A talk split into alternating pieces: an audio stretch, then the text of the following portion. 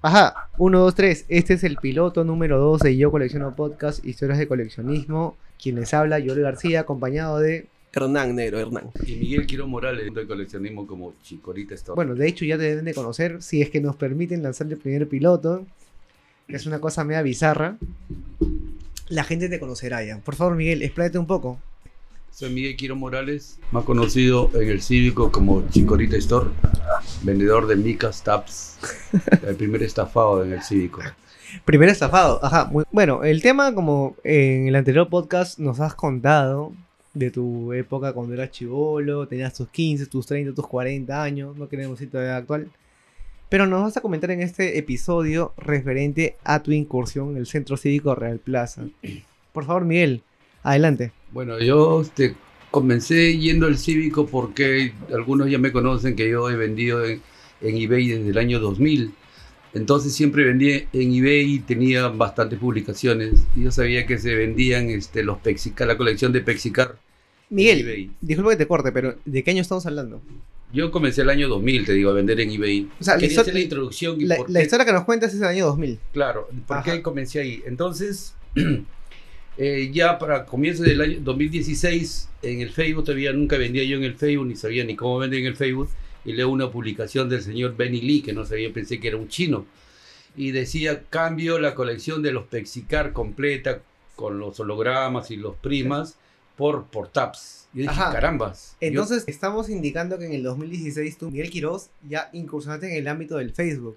claro, recién empezaba, Pero con, en enero. ¿con qué, per- qué perfil tenías? ¿Te llamaba Miguel Quiroz o tenías un No, nombre yo fake? siempre quizás? con Miguel Quiro nada más. Porque, tú sabes que actualmente la, la gente se crea nombres fakes, de, de hecho ofende desde esos perfiles, ¿no? Y todo ello, pero tú, Miguel Quiroz Morales, y tenías con, con esa cuenta comprabas y con esa cuenta vendías. Sí, siempre he tenido una sola cuenta, nada más. nu- Nunca he tenido doble cuenta.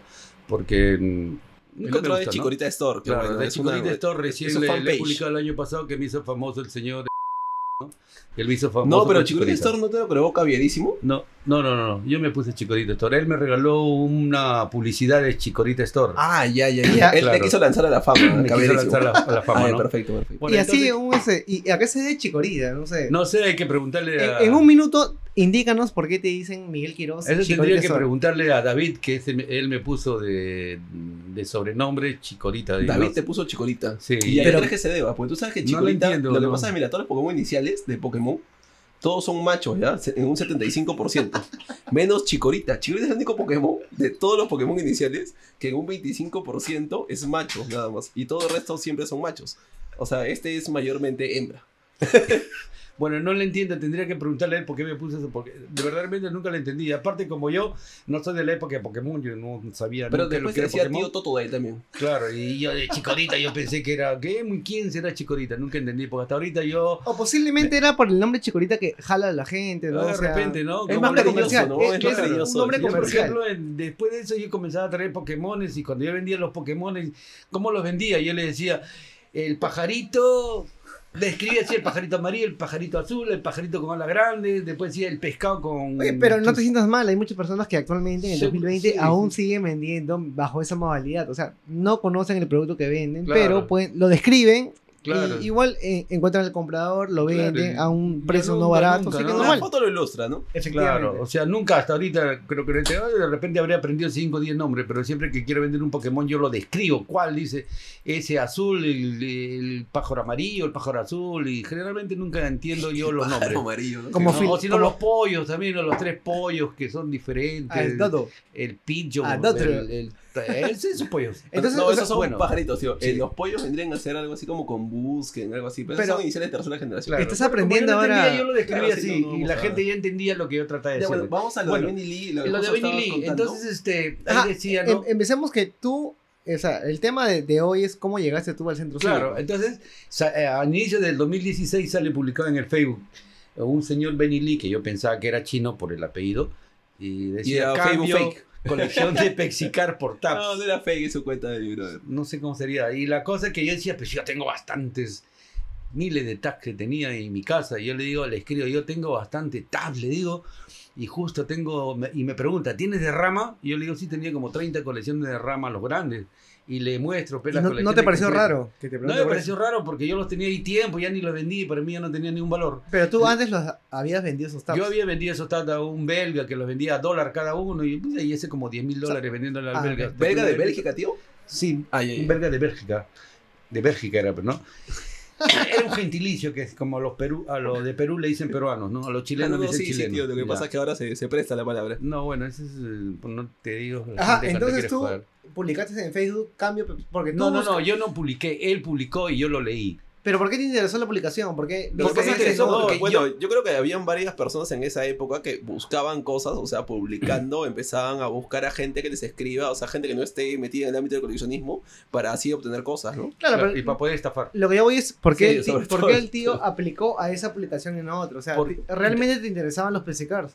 Claro, porque yo he vendido colecciones de Persicar en eBay. Ah, entonces yo quería cambiar eso para venderles en eBay. Entonces yo le enseño como 30 colecciones completas de, de los Rama y cuando le enseño el hombre se volvió loco. Envíame foto, envíame foto. No, pero tú le enseñaste realmente 30 colecciones? Sí, la pregunta. 30 colecciones de los Rama que también los he vendido a todos. Les he vendido las Sí, 30 es verdad, es verdad. He Eh, vendido acá, el joven llegó Sí. con bastantes colecciones con de bastantes colecciones de rama. Y entonces nos citamos en la Malvinas. Le llevé 20 colecciones ahí. Y para mí que el hombre se volvió loco. Yo no entendía por qué se, ve- se volvía loco con esas tonterías que para mí no tenían ni un valor. Dice, ah, no, tienes más, por favor. Ajá, ¿Cuánto eh, tienes? Entonces, recapitulando para, para que la gente entienda, tú publicaste una... Bueno, tú viste no una, publi- publiqué, yo viste vi una la publicación publicación. que decía se intercambia Pepsi Cars por taps. por tabs. Y él tenía los tabs guardaditos yo en su tenía casa. cualquier y tú dijiste, oye, qué casualidad, yo tengo los tabs de Rama. Claro. Cosa poco común en el coleccionismo. Sí. Sí, lo que pasa es que, bueno, para, para no, no, no, no pretendo cortar, pero los tabs de Rangma, o sea, cuando tú comprabas un sobre, lo que pasa es que el álbum de Rangma no se vendió mucho y Navarrete sacaba por cada sobre que tú comprabas, te regalaba un tab de Rangma. Entonces Ajá. ya, así se vendía, ¿no? Claro, y entonces yo tenía como 30 colecciones.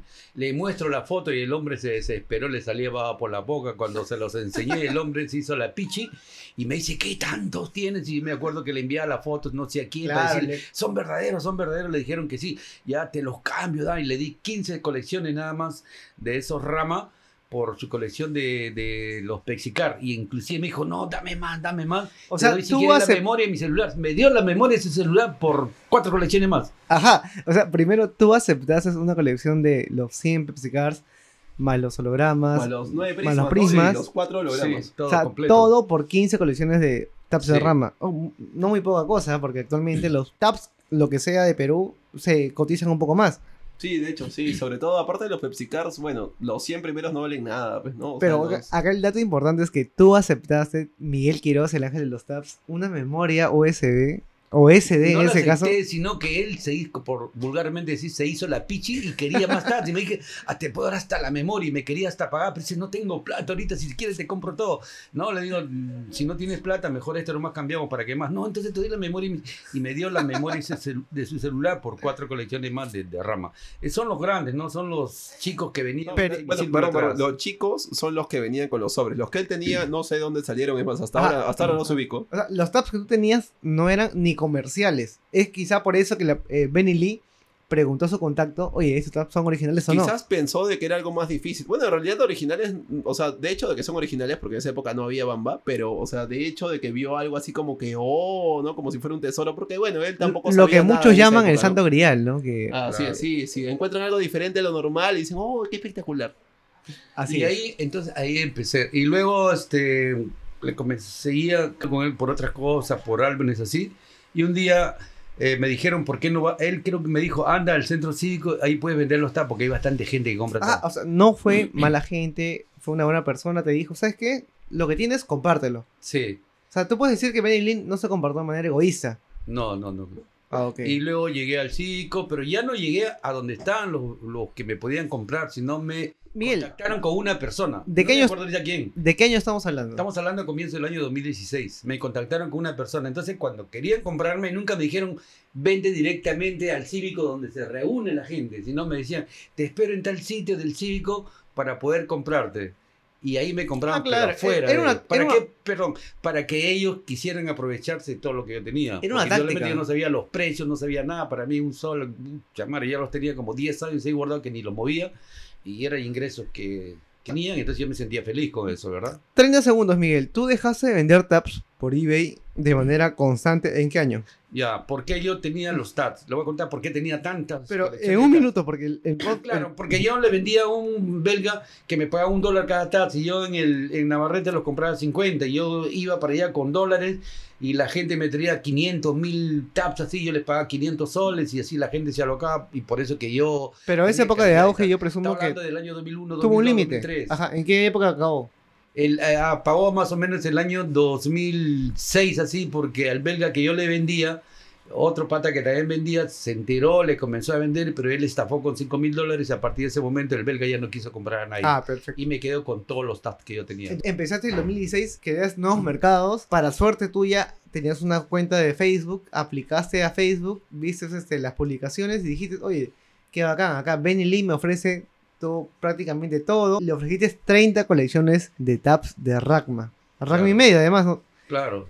Y tío, eh, actualmente esas colecciones, ¿no puedes dar un valor aproximado? ¿Cuánto co- costaría? No te podría decir cuánto costaría porque yo los compraba 50 centavos cada uno. Yo creo que los tabs de Rangma, esos que tenía el tío, o sea, ahora después se volvieron basura, ¿no? O sea, cada uno debe haber un sol, Basura. quizás, o China, porque, o sea, esos tabs no son los tabs de Rangma normales, sino son tabs más grandes. Sí. La parte de atrás es, es- es fea, no está mal hecho. Claro. Es más, ni siquiera la colección completa de esos tabs es la de verdad, la que te regalaban con el sobre, porque la que te regalaban con el sobre eran 48 tabs. Claro. Las mías eran 37, si no me Sí. equivoco, ¿no? Yo- pero yo les vendía solamente 24 porque tenía un poco más, pero dijo 24 tengo cin- 100 colecciones y si le pongo los 8 más que tengo, de esos 8 me harían 10 colecciones, así que le vendo 24 nomás. Así que yo también fui un poco vivo con ellos porque no le vendí los otros que tenía, ¿no? Y, la forma como tú conseguías, de hecho, da por un podcast más porque es una historia súper larga. Pero bueno, ya. La primera persona que conociste el ámbito, digamos, del centro, cívico, Benny Lee, Sí. que además te sorprendiste porque te diste cuenta que no era una persona de ascendencia, eh, ¿qué te digo? Claro. Extranjera. Asiática. Claro. No era ni tailandés, ni japonés, ni No había chino. coronavirus. Y era, y era Efectivamente. más nacional que la papa, la huancaína. Pero dime, ¿hasta ahora te hablas con él o no? No, ya no lo veo, ya no baja tampoco el caballero ese, parece que se ha perdido o tendrá otras obligaciones, pero ya no lo veo. O sea, tú lo hiciste millonario. Sí, lo hice millonario porque me- yo sé que ahorita, sabiendo los precios que los venden, me estafaron. Después otra persona también que me estafó fue el señor David Caldúa Rivera. Me acuerdo que una vez me, me compró un sol Poca menos cada importante. rubras. los rubras este, rojos y verdes. Pero, Miguel, como te digo, este podcast es nuevo, así que quiero que cada vez que tú digas algo, o sea, que expliques a qué te refieres. rubras, los Ruras, la gente se puede... eh, eh, rubras, ¿cómo se llaman los triangulitos? Triangulares, armatazos, año, me parece que 99, 2000, Ya, por ahí, ¿no? eh, Bueno, yo, gracias por ya, esa... fines del 90, Sí. tú encontraste, no sabemos dónde, pero No, una... no, al año 2000, 2001, 2002, porque yo no coleccionaba, no sabía nada de tags, no sabía ni michis. Cuando recién encuentro unos cuantos tags y lo publico en eBay y me comienzan a comprar y recién me entra la curiosidad por seguir comprando, porque si me estaban pagando un dólar cada uno y yo lo compraba a 50 centavos, hasta 20 centavos me vendían, entonces yo comenzaba a comprar todos los tags que había en el mercado. Pero, Miguel, disculpa, ¿te vendían a 20 centavos de dólar? O sea... sí, porque me traían 200, 400, 500 y yo cargaba con todo. Pero no así, así disculpa que te, que te interrumpo, pero buceador tú, así no comprabas en la cachina. Sí, pero yo no iba a la cachina. Pero. Yo eh, iba a Navarrete, que para mí era más fácil comprarle ahí todito, porque ahí habían como 30 vendedores. Y como te digo, como yo tenía la plata, iba con la plata y le decía, véndame tas. Y todos me traían 5, 10 personas me traían 100, 200, 300 tas y a todos les compraba. Tú quieres, a- ahora en este podcast, y yo colecciono podcast, quieres identificar a la segunda persona que te estafó. Sí, a- ahorita Pero, sé que me estafó. o sea, la pregunta es, ¿realmente sientes que te estafó esta persona que vas a mencionar su nombre? Claro, porque yo digo, si, si en el grupo hay gente consciente y dice está vendiendo a 10 centavos sin saber el precio del que lo está vendiendo, es como aquel que trae un, un, un paisanito, trae un pedazo de, de oro y no sabe lo que vale y te dice, te- perdón, te lo vendo a 10 soles. Si tú sabes que eso vale 1000 soles y le das 10 soles, sabes que lo estás estafando. Le dices, "Oh, no, ¿sabes qué? Esto no vale 10 soles, te voy a pagar más. Ajá, Miguel, antes que digas el nombre, o sea, tú, un contador de la Universidad del Callao, o sea, eres una persona preparada académicamente. Y ahora viene la pregunta, ¿no? O sea, eh, tú sabes que el ámbito del coleccionismo se limita a un pequeño círculo. Mal que bien, somos 33 millones de peruanos. Yo presumo, o sea, que seramos medio millón de personas que coleccionamos en el, país. ¿Tú crees que ese medio millón de personas asumía que tus tabs costaban la cantidad que crees que pudiste obtener de la persona que vas a quemar en este momento? No, pero espérense. Cuando yo me entero, después me dicen que los TAS, cuando yo los estaba vendiendo a Sol, ellos pagaban 10, 15, hasta 20 soles, Tú 3 lo- soles o 6 tú- soles. Después me enteré que ellos pagaban esos precios. Por eso digo que me estafaron. Si sabían que valían más, todo el mundo me compraba el precio barato. Nadie me decía, "Oye, ¿sabes qué? No vendas ese precio porque el precio es otro. Acá esto la gente te puede pagar 5, 6, 7, 8 soles. Como por ejemplo ahorita alguien viene y me dice, oye, ¿cuánto vale estos TAS? Yo siempre le digo, mira, no lo vendas o subástalo porque te van a pagar más. Si tú lo vas a querer vender ahorita, van a venir 3, 4 patas, te van a Pero dar 10 Miguel, yo, soles y te vas a yo- yo te pongo, mira, te pongo una situación. Actualmente vendes cada producto a 50 soles en el Perú. Pero viene un, un gringo y te dice, ¿sabes qué, brother? El producto que tú vendes a 50 soles te lo voy a comprar a 50 dólares. Todos los que tengas. ¿Te sientes estafado por más que hayas vendido a 50 soles todos los días en el Perú? No, pero yo le diría cuál es el precio real. A mí Es que no hay... generalmente- pre- Mira, a a eso voy. Sí, yo lo sé, pero es que hay que ver la calidad de persona que puede ser cada uno. A mí generalmente nunca me gusta decirle a una persona, si esto vale 10 soles, decir, te lo voy a vender a 500 soles, porque sé, como él no sabe, él, me, de repente me va a 500 soles. Yo le digo, mira, esto vale tanto, si tú quieres me quedes para más. Cuando yo llegué a vender los TAS, mucha gente me decía, oye, pero estos TAS parecen falsos, que no son que no son reales, que han sido hechos. Y yo le decía, mira, miñadito, Claro, o yo sea... te voy a vender esto, pero con la seguridad que yo no tengo la seguridad que, como tú dices, que sean verdaderos. Pero si tú me lo quieres comprar, cómpralo con la seguridad que yo te estoy diciendo, que yo no tengo eh, la veracidad de que esto vaya a tener, este, que, que sean verdaderos. Pero si tú me lo quieres comprar, pero ya sabes por qué me lo estás El tema de los tabs da para un podcast más o sea, únicamente de tabs y únicamente de tabs piratas. Eh, sí, de hecho, lo que pasa es que, o sea, en la época de los 2000 hay muchos SAS piratas, pero los SAS piratas, o sea, son fácilmente reconocibles. Son evidenciables. Por, por cualquiera, por cualquiera que colecciona tabs. De hecho, si tú quieres cuenta. saber cuáles son los tabs piratas, deberías contactar a Renato Ramos Bocanera, que tiene una colección Ah, de inmensa. piratas, sí, Renato, Renato le entra a los SAS piratas. ¿ah? Pero ¿sabes por qué me decían que mis TAS eran, podrían Pero, ser piratas? mira, lo que Porque pasa es llevan que- cantidad de TAS y Pero la gente nunca había visto que ejemplo, una mira, sola persona, perdón, una sola persona para vender llevara un folder de mil tabs. Entonces les parecía que esos tabs podrían ser piratas.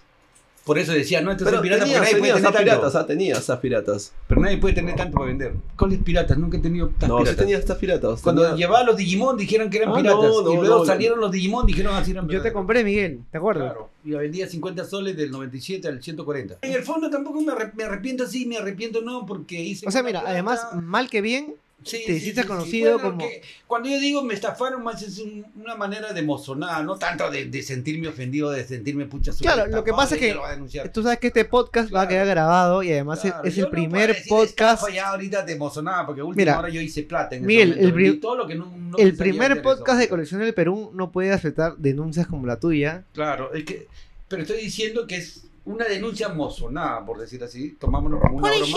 Porque no, no fue así, ¿no? Hice plata, me compré dos pasajes ida y vuelta para irme a Tacna para un matrimonio, hice varias cosas y sí, no me, no me sentí mal.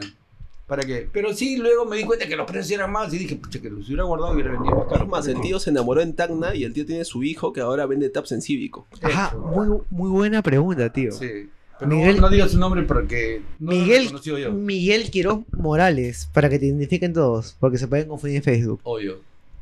¿Tienes actualmente un, un hijo Sí, sanguíneo? sí, Sanguíneo, sí, que vende colecciones. sí. No Ajá, decir su nombre porque no quiero que nadie se entere y además pero lo podrías describir físicamente cómo es. parecido a mí, punto. Igualito. O sea, vamos a describir. dice, es mío porque yo le he firmado. Mira, vamos a tomarnos 30 segundos a describir al tío Chicorita, Miguel Quiroz, el ángel de los taps. Una persona de un metro y medio, Sí, me- me- metro cincuenta y ocho, este, color caramelo marrón. Que siempre usa saco hasta en verano. Sí, pelo negro, para abrigado. que suele usar unos anteojos. No usa anteojos. Dijo, no, sí, usa anteojos, pero Ah, a la moda, a la moda. Ajá. sí, sí. Le gustan las casaquitas, así, casaca, casaca ancha le gusta, ¿no? Casaca Sí. de. ¿Cómo se llama, tío, eso? De esponja, ¿no? ¿Cómo se llama? Vos de esponja. O, o sea, Miguel Quiroz, tú has dejado tu descendencia en el cívico. Sí. Pero Miguel Quiroz, recapitulando todo lo que has dicho, actualmente, 2020, dejemos de lado el 2019 que un poco te... No, 2017 te estafaron, según tú. Obvio. Yo he dicho que Para ti te hablando como estafaron. mozonada. Ajá. Estoy hablando como mozonada. Entonces, 2020, Miguel Quiroz, el ángel de los taps. Adicional, mira, he mencionado tantas veces el ángel de los taps que quiero que me cuentes a qué viene ese nombre, quién te mencionó, quién te dijo que podías anteponer a un producto como son los tabs, algo tan venerado, el ángel? ¿Por qué dímelo? Porque mi nombre es Miguel Ángel, entonces yo puse Ángel de los Taps. Ajá, Porque- la mejor respuesta. claro, Me dejaste sin palabras. Obvio. No te puedo rebatir. A lo mejor. Yo sé que nunca me pueden rebatir a mí, porque cuando yo hablo, hablo con base y experiencia. Ah, muy bien, Miguel. Entonces, Miguel, el ángel de los tabs, Miguel Quiroz, luego una ardua lucha en los 70s, en los 80s, en los 90s. En los 90s he entendido que avanzaste demasiado, hiciste un poco... Con las estampillas viajando. Miguel, ¿verdad? ¿Hiciste un poco de capital o no? Sí, viajando a todo el Perú. ¿O todo lo desperdiciaste? No Construí mi casa, arreglé mi casa con las ventas de las estampillas. Te contaré, Miguel, no sí, es mi sí. caso, pero la gente actualmente se tira todo el dinero en... No, no, no, yo lo invertí en mi casa. Invertí en darle una buena calidad de vida a mis padres.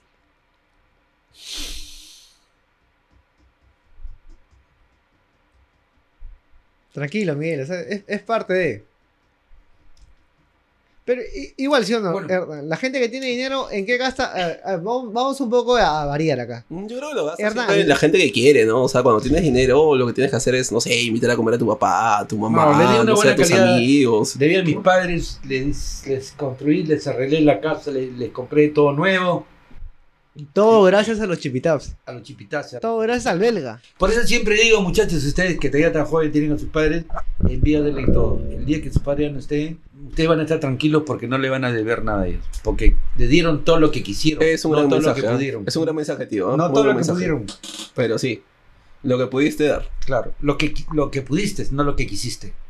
Porque uno quiere dar el 100 y solamente puede dar 10, pero lo hiciste con cariño y con amor y, y estarás tranquilo siempre. Nunca dirás, pucha, se fueron y, y no, ¿por qué no hice esto? ¿Por qué no hice lo otro? Ajá. Tío, entonces nuevamente quiero incidir en el tema de tu chapa. El ángel de los taps, ¿actualmente a qué se dedica? Porque la gente me pregunta que te ve todos los sábados en el centro cívico, sentado. Ah, ya bueno, pues. Ajá, yo- cuéntanos, por favor. Yo de profesión soy contador. Yo, este. o sea, es un buen dato que Claro, no muchas contador. personas saben. Yo he llegado a una etapa. Disculpa, de mi vida, co- ¿contador de qué universidad? Claro, la Universidad Nacional de Callao. He llegado a una etapa en mi vida que me digo, yo ya no tengo a mis padres, ya no tengo por qué esforzarme más y yo solamente estoy para divertirme en la vida.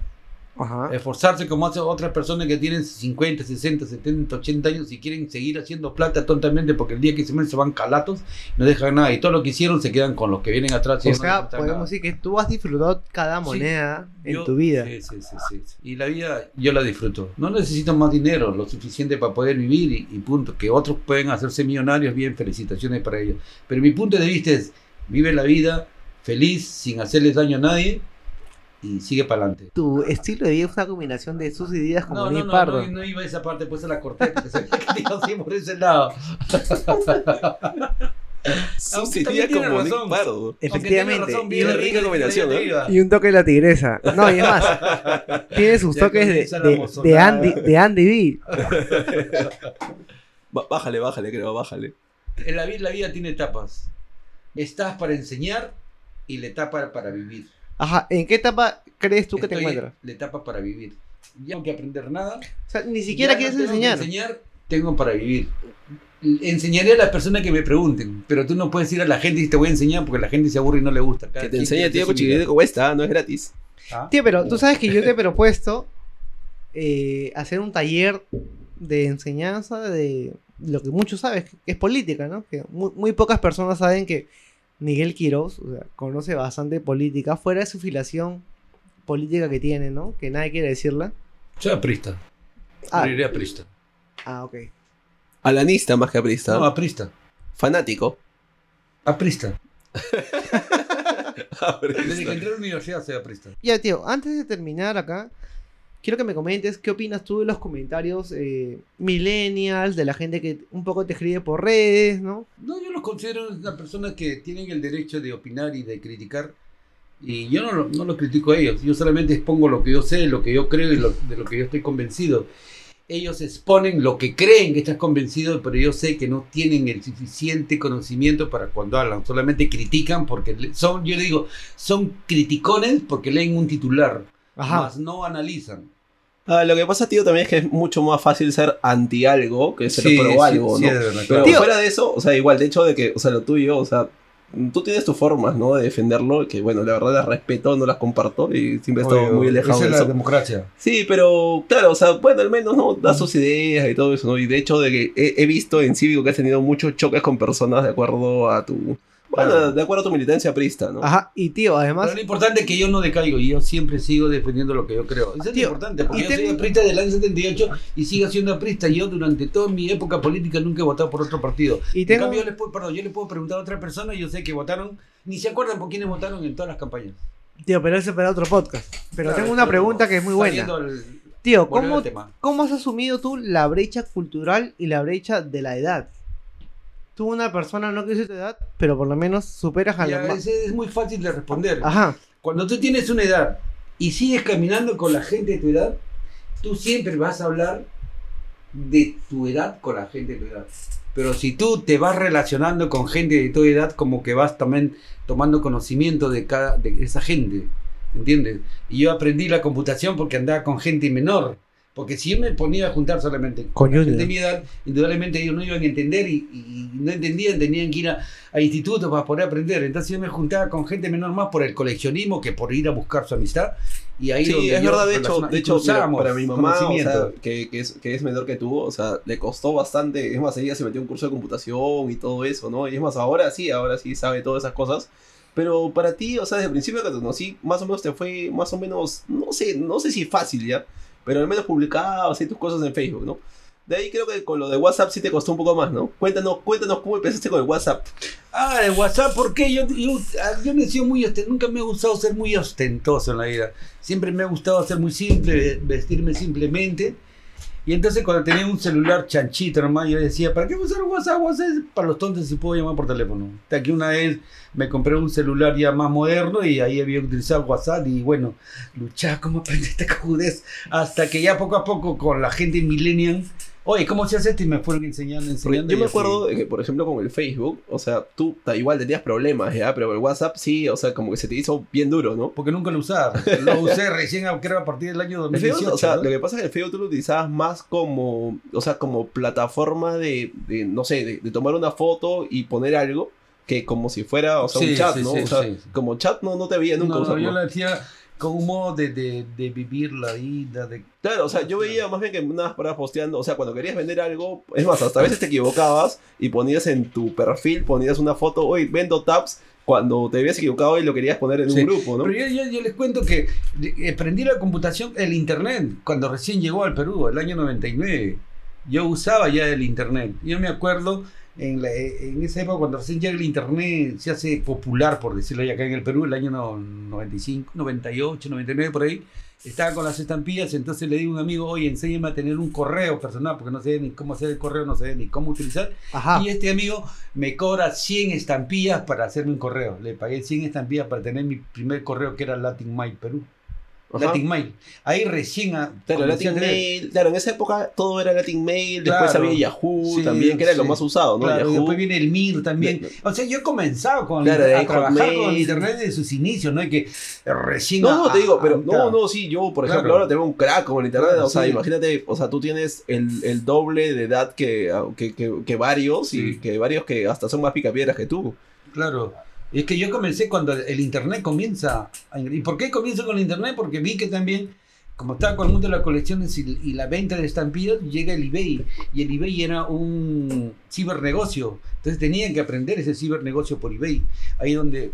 Sí, incluso veo que ahora eres recontra tecnológico, tío, Claro. estás ahí al costado del celular, te veo Sí. posteando, ya, el ya año- ahora te la sabes todas. Claro, ya. el año 2000. Ya eres bravo ya con el Y celular. mucha gente de, de mi generación, por no decir de mi edad, generalmente no usa mucho WhatsApp, no usa mucho la- las redes eh, sociales porque, eh, ¿qué es eso? Les hace perder tiempo, les dice que son tonterías. Agarran el celular solamente para hacer llamadas telefónicas, más no lo hacen.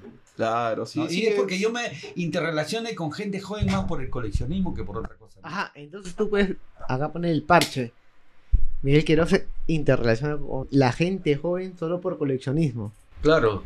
La gente mal hablada, tú sabes que habla muchas cosas. La gente, mira, yo lo que te dije el otro día, solamente la gente importante se habla. Mierda, De los no. pichirucios, Habla los piejosos, nadie se preocupa. Habló peluchín.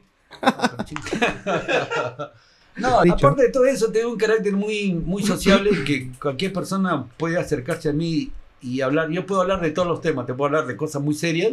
Señor es recontra amigable. Cualquier Sí, sábado sí. lo pueden encontrar en Cívico ahí. Está desde las 3, creo. y Efectivamente, mira, ya te hizo la pauta para que acabes.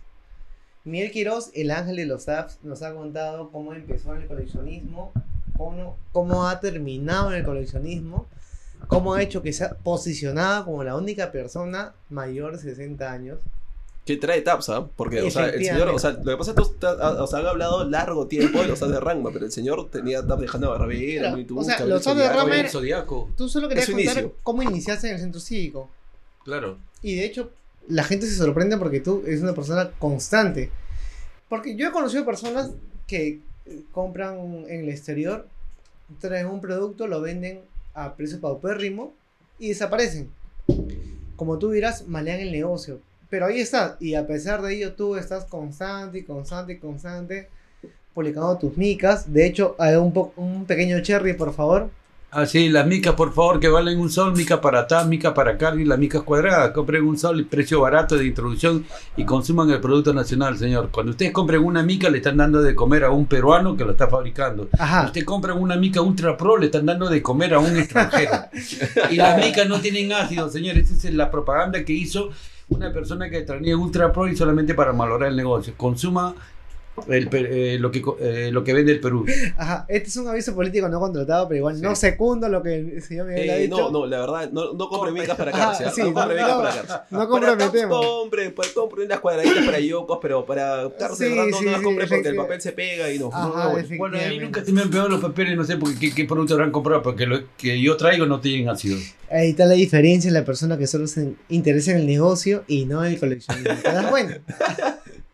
No, ahorita Ah. como digo, ya no colecciono no, nada. no, me, que- no me mates al tío, no me mates Lo al único tío. que yo colecciono son billetes nada más. Y por si acaso no me digan que también tienen billetes para venderme antiguos porque no colecciono. Yo colecciono billetes de un dólar, dos dólares, cinco dólares, diez dólares, veinte, cincuenta y doscientos dólares por si acaso. Pero igual, Miguel, acabando esta ¿Hay billetes de 200 dólares? Ajá. No, pero se pueden inventar. Bueno, Mi- Miguel, acabando esta entrevista, no sé, algo que quieras recapitular. Mira, eres el primer invitado de Yo Colecciono Podcast, el primer podcast de coleccionismo del Perú. De hecho, el primer podcast que te va a contar historias de coleccionismo del Perú. El primer podcast que se ha animado, o sea, ha tenido la valentía de entrar más allá del personaje de coleccionista. Eh, Ah, pero- de verdad, ¿cómo te has sentido, tío, desde que llegaste? O sea, me he sentido bien, me he sentido contento, me he sentido con, con, con las ganas de querer transmitir experiencias que he tenido. Indudablemente yo soy súper mayor que todos ustedes y he vivido más que ustedes. He vivido la época del pre-internet y la época del, del internet. De la posguerra. De la posguerra. ¿eh? Yo estaba en la época del televisor blanco y negro, del televisor a colores. Estaba en esas dos épocas. Antes de la computadora y después de la computadora. Yo me identifico con las dos generaciones. Bueno, tío, la verdad, o sea, sé que nuestra generación no es para nada la tuya, pero la verdad, yo de verdad agradezco gente como tú, que está tan comunicada, que, o sea, vive como, vive como si tuviera 30 quizás y ya, pues, ¿no? O sea, tienes 80 creo, ¿no? Pero, pero sí, lo agradezco, lo agradezco. No, y, Debería aparte- haber más gente así. y yo les aconsejo que cuando vayan a tener una edad que les duplica la que tienen ahora, siempre busquen también tener amistades menores. ¿Por qué? Porque eso les revitaliza la vida. Porque si ustedes solamente están con la misma Ajá, gente de su o edad, sea, tú no va a llegar un momento que todos sus amigos se vayan y ustedes se queden solos y ya no tengo con quién hablar. Los amigos que tú quieras tener. Ajá, Un entonces- gatito, un perrito, ya. Miguel, ¿qué te ha parecido esta primera entrevista acá en Yo Colecciono Podcast Historias de Coleccionismo? Me he sentido contento, me he sentido libre de hablar mis experiencias y me he sentido contento de que ustedes sepan asimilar un poco de lo que yo he vivido, de las colecciones y un poco tal vez que tengan conocimiento de lo, que eran las estampillas, la filatelia y de ahí nos fuimos a lo que son el coleccionismo. Miguel, te doy un minuto para que invites a toda la gente a que escuche Yo Colecciono Podcast Historias de Coleccionismo. Por Y- favor, y adelante. No solamente eso, sino que también te visiten Centro Cívico todos los sábados de 3 a 6, me parece, ¿no? A Ajá. ver, dale, dale. Entonces, tu, minuto úsalo de publicidad para el podcast y de publicidad para ti. Bueno, señores, es antemano agradecer al señor Joel García, más conocido como Rincón Anticuario, y al señor Cháchara, más conocido como... África, Perú, no le digas, no le digas. Joel. el señor este, Hernán Limas Barúa por haber invitado en esta um, linda conversación. E invitarlos también a ustedes para que los días sábados puedan adquirir sus micas de excelente calidad en el centro cívico y algunas otras colecciones que tengo. Y sigan ustedes comprando más colecciones, más micas para poder hacer los viajes que siempre he hecho y agradecerles en los videos. Gracias a ustedes es que yo realizo eso- esos viajes. Muchísimas gracias y espero encontrarlos en otra oportunidad. O los días sábados en el centro cívico vendiéndoles las micas. Muchas gracias y buenas tardes. Gracias, tío. Muchas gracias más bien a ti. Así, y de esta manera acabamos el primer podcast, la- el, primer- el segundo piloto realmente. Esperemos que se lance porque hemos tenido un poco de filtraciones en el primer piloto, restricciones, así que nada, negro, a ver. Ha estado bueno, ha estado bueno, Negro. Lo que pasa, Negro, es que de hecho, o sea, vamos a seguir mejorando y, y más bien gracias a ti también ah, por toda la paciencia, porque yo también soy bien cargoso a veces. Mira. Miguel Quiroz, por favor, una última despedida. Cada palabra tuya cuenta. Un saludo para Y Sal de cortamos ahí.